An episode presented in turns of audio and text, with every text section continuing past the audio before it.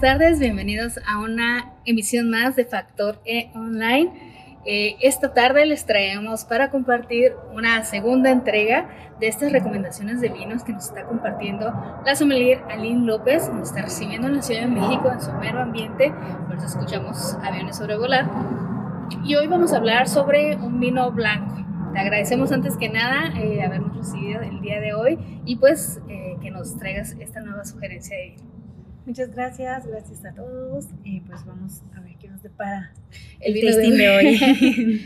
Así es, eh, la ocasión pasada hablamos acerca de un vino tinto, hoy nos fuimos al otro lado, vamos a hablar acerca de un vino blanco. Platícanos un poco acerca de este vino en específico. Ok, este vino es uh, blanco con uva 100% Sauvignon Blanc. Eh, la vez pasada hablamos también sobre un monovarietal, entonces seguimos con el monovarietal solamente Sauvignon Blanc, que es una uva blanca, que pues en, el Valle de Guadalupe se da eh, bastante bien, bueno, en la zona de Ensenada, ¿no? En este caso, este vino no es del Valle de Guadalupe, eh, la bodega se llama Vinícola Regional, pero el viñedo se encuentra en Llano Colorado, en el Valle de San Vicente. Eh, nosotros seguramente todos hemos escuchado también sobre Camilo Magoni, que es uno de los productores más grandes en, en Ensenada en cuanto a uvas y también eh, tiene sus propios proyectos y uno de esos proyectos es este que cuenta de seis etiquetas diferentes y una es la que vamos a probar hoy. Pues eh, platícanos qué características más o menos podemos encontrar en los vinos blancos, eh, hablando ya en generalidad, no sobre el vino en específico, sobre los eh, vinos tintos como que el, el que probamos la vez pasada. Ok, lo principal lo más eh, obvio, que a veces no pueden ser tan obvias estas cosas, es que son mucho más frescos, eh, son mucho más expresivos también, creo que es un poco más fácil de, de, encontrar como ciertos aromas, o tal vez estamos más acostumbrados aquí en México a consumir mucho más la eh, gama de cítricos, entonces por eso se nos hace un poquito más fácil. Em, ay, perdón, me dieron ganas de estornudar. entonces, son un poco más eh, sencillos también porque en los vinos blancos no tenemos un proceso que se lleva a cabo que se llama maceración pelicular. Esto quiere decir que lo ponemos el juguito de las uvas con su propia piel en el caso de los tintos y ahí es cuando extraemos el color. Entonces, cuando extraemos el color de los, de los ollejos, de las pielecitas de las uvas, también extraemos eh, algunas eh, sustancias que se llaman taninos, mm. que son los que causan esta sensación de sequedad en la boca y que em, puede ser no tan agradable al, al, inicio, cuando estamos apenas empezando a tomar vino, pero con el tiempo uno se, uno se va acostumbrando y se vuelve mucho más agradable, ¿no? Y ya hasta te gusta que sea más tánico. Entonces, en el caso de los blancos, no tenemos eh, normalmente este proceso, entonces no tienen esta sensación de sequedad. Entonces es un poco más sencillo eh, poderlos tomar porque no hay que esperar adaptarse a ese nuevo, a esta nueva sensación, porque es una sensación, no es, no es un, sabor. Entonces, eh, los hace un poco más eh, fáciles de comprender, de tomar en un inicio, pero son igual de complejos, son de hecho hasta un poco más complicados para, para hacer, para mantener esos niveles de acidez en su, en su punto, que no molesten, que no lastimen. La verdad es que hacer un vino blanco eh, sí es un poco complicado, no es tan sencillo como parece, no lo menosprecien, valen exactamente igual que los tintos y el enólogo se rompió la cabeza, creo que hasta un poquito más. Entonces, eh, pues hay que, hay que meternos un poquito más a los blancos y ahorita que va a empezar a hacer bastante calor en México, creo que también es una buena eh, opción para estar un poco más frescos. Y ahora en específico, esta vez traemos un vino eh, Sauvignon Blanc 2019. Eh, en específico, en esta uva, ¿qué podemos encontrar? ¿Qué características eh, son las que pueden eh, encontrar cualquiera que tome un Sauvignon Blanc? Ok, vamos a encontrar muchas notas como dependiendo también de qué zona, si es un clima más cálido, un clima más frío, pero lo común es que vamos a encontrar notas un poco como de pasto, pasto verde recién cortado, vamos a encontrar notas cítricas, pero notas, notas cítricas como de limas, eh, algunos se vuelven un poco más tropicales, tal vez un poquito hacia las guayabas, los mangos, Eh, también pueden ser. Ya se me antojó nomás de escuchar mango. Pero vamos a, imaginar este mango que todavía está verde, ¿no? El mango ya dulce. tiene que ser como un mango un poquito como a lo verde.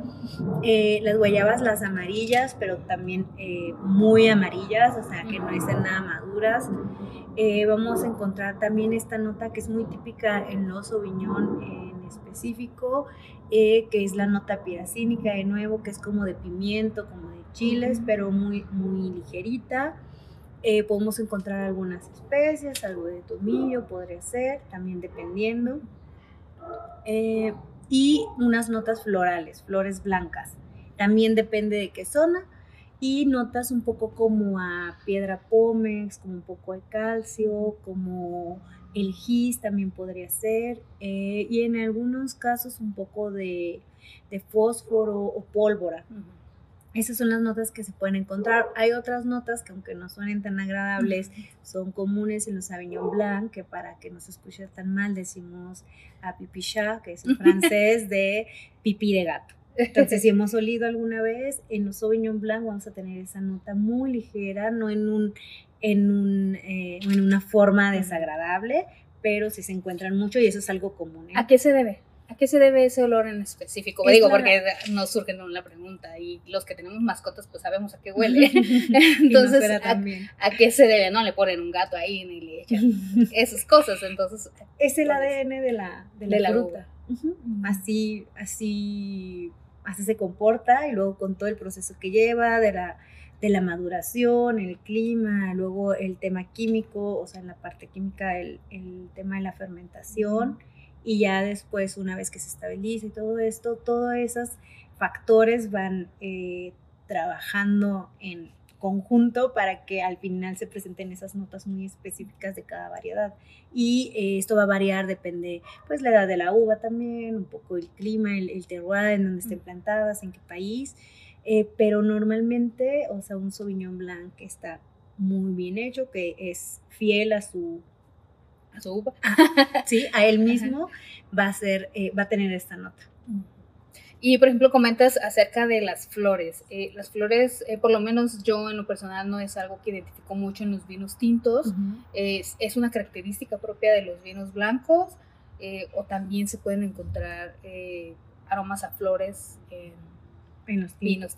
Encuentras flores también en los tintos. En los tintos es muy común encontrar violetas, puedes encontrar rosas, puedes encontrar tal vez eh, alguna flor de azar, un poco como esas flores que usamos mucho para los tés, y todas esas, puedes encontrar muchas lavandas, eh, las que son normalmente que tienen un poco de color.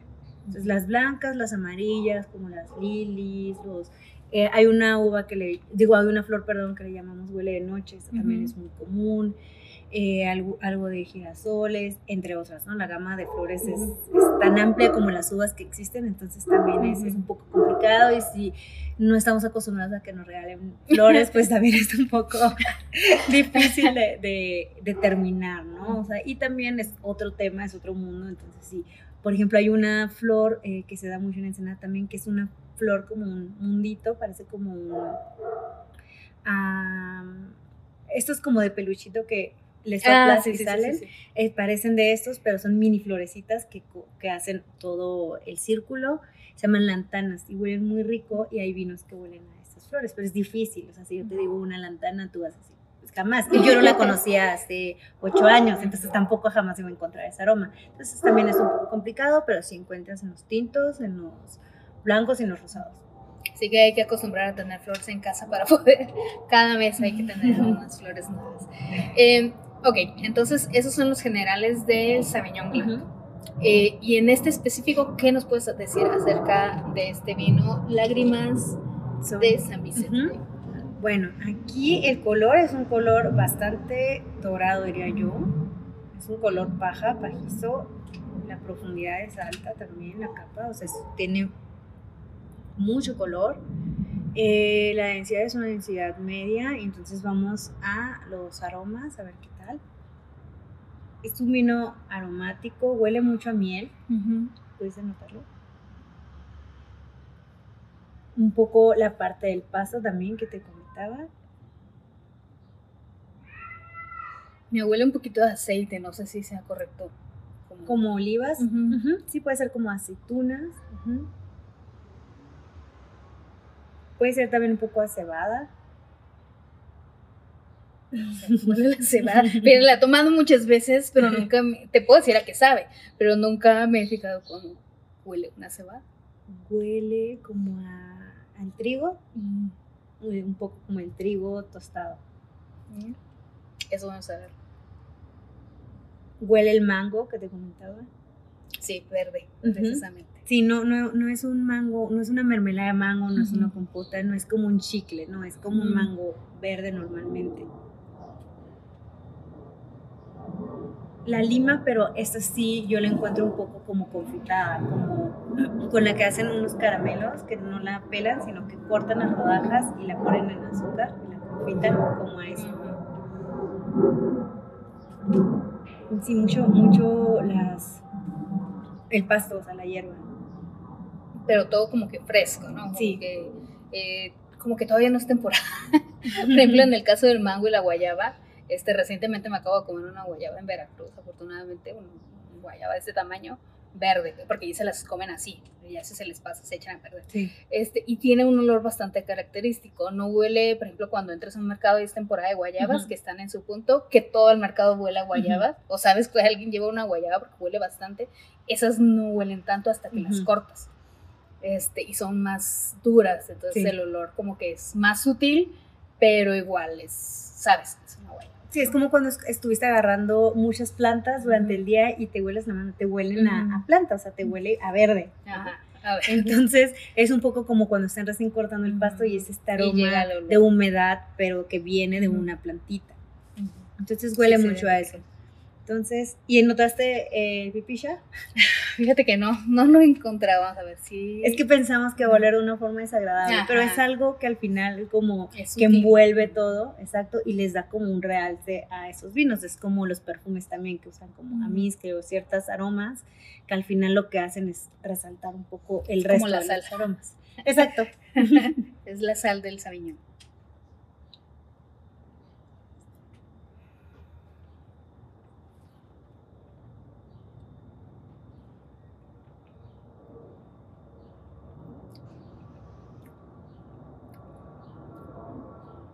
Pensé que iba a estar más dulce, Ok. pero sabe, sabe muy bueno, no me sabe tan alcohólico. Ok.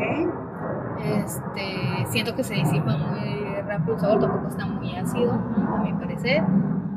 Este, y sí es bastante fresco. Pero por ejemplo, ahorita que estoy hablando, siento que se, se salen los aromas. de Ok, boca, sí. ajá. Entonces, si persiste, solamente eh, no es muy como no acapara todo tu Ujú. paladar, ¿no? Entonces se va, pero exacto, sigue sintiendo Sí, sigue como las plantas, las flores, un poco y, y sigue salivando, Ujú. ¿verdad? Sí, Sí, y pones a un poquito pensar. más. Fíjate que lo sentí como que más calientito, ya cuando Ok. lo pasé Ujú. por la garganta. En el primer trago sí me supo un poquito la acidez, pero no, dura más yo creo que los, los sabores en la boca Ok. que la acidez. Ok, sí, concuerdo contigo. Creo que es un vino medio largo, no es, no es así tan largo, pero sí persiste en boca. Eh, pues, así de probarlo también concuerda con todo lo que estábamos Ujú. platicando. Es muy fresco, es denso en boca también, no es así tan ligerito. Por supuesto que no tiene esta sensación de sequedad. Eh, para maridar creo que tiene una gama muy amplia sobre maridajes. Eh, puede ser cualquier crudo, puede ser algún ceviche con mango, eh, puede ser algunas pastas también, pastas con crema, lo que sea, pastas con panceta, pueden ser jamón serrano, Mm. puede ser eh, tal vez estos como hacen como tipos canapés de melón con un poquito de prosciutto envuelto, Ya se me hizo agua la boca, no por la acidez. pueden ser camembert, pueden ser brie. Ah, yo creo que con unos cacahuates también, unas semillas de flor de calabaza, con todo esto creo que quedaría muy bien. Se me antoja algo como muy mantequilloso, algo de risotos tal vez. Risotos con camarones, una langosta. ah, creo que va muy bien también con cosas con ajo, con mucho ajo, con pesto, pasas al pesto, o algún pollo pesto y un puré de papa, con eso estás. Del otro lado se ve muy bien, no es nada, nada caro. Puedes hacer Sí. tú tu propio pesto, tu pechuga de, De de pollo. pollo. y un puré de papa o una papa, le echas mantequilla, sal y ya está. O sea, yo creo que con eso quedas, quedas muy bien y con este vino, o sea, muy, muy bien. En la cuestión del precio, este es un vino de menos de 300 pesos, este, mm, con una amplia variedad eh, de alimentos con los que lo pueden combinar. Me encanta para estar platicando una tarde enfrente de la playa. este, o también pues para convivir en familia, como dijiste, o para pedir en un restaurante con alguna comida este, ligera, una plática de negocios o, o algo así, ¿no? Es bastante agradable, no te causa mucha controversia en la cuestión de investigar qué es lo que trae y todo eso. Es, creo que es bastante transparente en cuanto a sus sabores. Sí, sí, me parece muy buen vino, por su calidad también, excelente. Creo que este, lo volveré a comprar, me gustaría probar los otros que tienen. Tienen otras seis etiquetas, como les dije. Eh, entonces creo que sería bastante interesante, muy rico. En cuanto a la representación de, del monovarietal, ¿qué tanto qué te pareció? O sea, es un buen representante del Es un buen representante de clima cálido normalmente en un clima un poco más frío es un poco más mineral, la acidez es un poco más punzante, que puede ser eh, bueno para ti o no, porque si no te gusta tanto puede ser desagradable también, entonces si todavía estás como batallando, quédate con eso por un momento y luego pasas al, al otro, exacto, eh, pero sí es un buen representante de clima cálido. Ok, entonces un vino joven o es un vino de guarda o es un vino... No, es un vino joven que hay que consumir eh, en los siguientes dos, tres años. O sea, este es 2019, hay que consumirlo antes del 23, 24. No, no son vinos para guardar. De hecho, este, hasta la botella es un poco como transparente, se, acaba, se alcanza a ver. El corcho también, aquí podemos ver no es un corcho de alcornoque, entonces todos estos indicativos nos dicen que es un vino de consumo rápido, no, no lo guarden en su, en su casa, tómenselo, vayan al súper y cada vez que quieran lo pueden comprar ahí, tomárselo en el momento, no tienen que esperar y creo que es lo mejor también, para que quieres todos tus vinos que tengas que guardar, lo comas ahorita y nunca te los tomaste, es. un poco, a mí me estresa, a mí me estresa mucho, entonces hay que tener los vinos de, de consumo rápido también, creo que es muy importante. Y pues ya creo que es un buen representante de, de, vinos blancos. Y si quieres mostrar a alguien que México hace vinos blancos, creo que pueden empezar con este. Perfecto, bueno pues ya tienen la información acerca del Sauvignon Blanc de la vinícola regional del Valle de San Vicente. El Valle de San Vicente no es tan, eh, bueno, pienso yo, eso que monta en Ensenada, digo, eh, aquí mismo en Ensenada no es tan escuchado o tal vez no tiene el mismo impacto que tiene el Valle de Guadalupe, Ojos Negros, eh, creo que como que lo dejan un poquito rezagado. sin embargo, hay muy buenas propuestas y ya cada vez hay más vinícolas por esa parte. ¿Qué opinas de los vinos que se están generando? Muy bien, la mayoría me gustan mucho, tienen muy buena uva, tienen muy buena fruta ahí.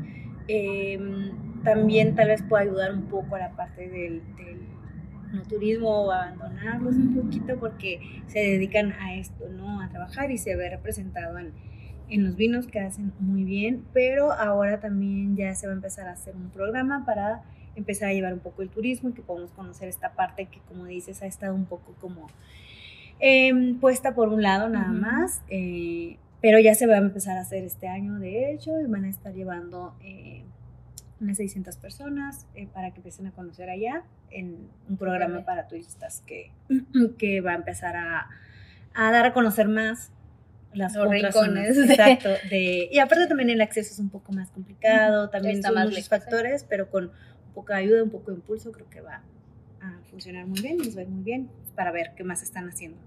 Bueno, pues esperamos que en las próximas entregas nos presentes también otros vinos acerca de estos valles tampoco explorados mediáticamente, ¿eh? porque realmente sí, el consumo, pues ahora sí que todo lo que generan se agota. Entonces, este, y más ahorita que está ya repuntando otra vez el comercio del vino, tanto electrónicamente como en las vinícolas o en las tiendas especializadas, pues podemos, podemos encontrar cada vez más esta, esta gama de vinos. Y bueno, pues, eh, ¿algún otro comentario que nos quieres regalar ya para cerrar el mm, segmento? No, prueben, consuman lo que encuentren, lean las fichas técnicas, a veces hay información, eh, fíjense de dónde es para que vayan haciendo ustedes un mapa mental de lo que están probando, cómo eran y qué características se pueden parecer entre, entre vinos que prueben de un valle o del otro.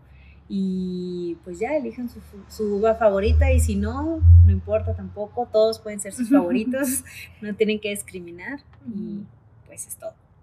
Bueno, pues gracias de nueva cuenta por acompañarnos esta tarde en este segmento con las recomendaciones de vino de la sommelier Aline López. Les vamos a dejar sus datos de contacto en el pie del video. Igual ustedes nos pueden mandar sus comentarios, sus sugerencias, si ya han tenido alguna experiencia con este vino o algún vino parecido que les, ha llamado la atención o que no les ha gustado. Este, y, o mandarle un mensaje personalmente a Aline en su Instagram, que también les dejamos aquí en la barra de información. Eh, el chiste es que ustedes sigan consumiendo vino mexicano, también vino nacional. Hay que tomar. Así que bueno, pues nos despedimos con este vino y nos vemos en la próxima. Muchas gracias. Gracias. gracias.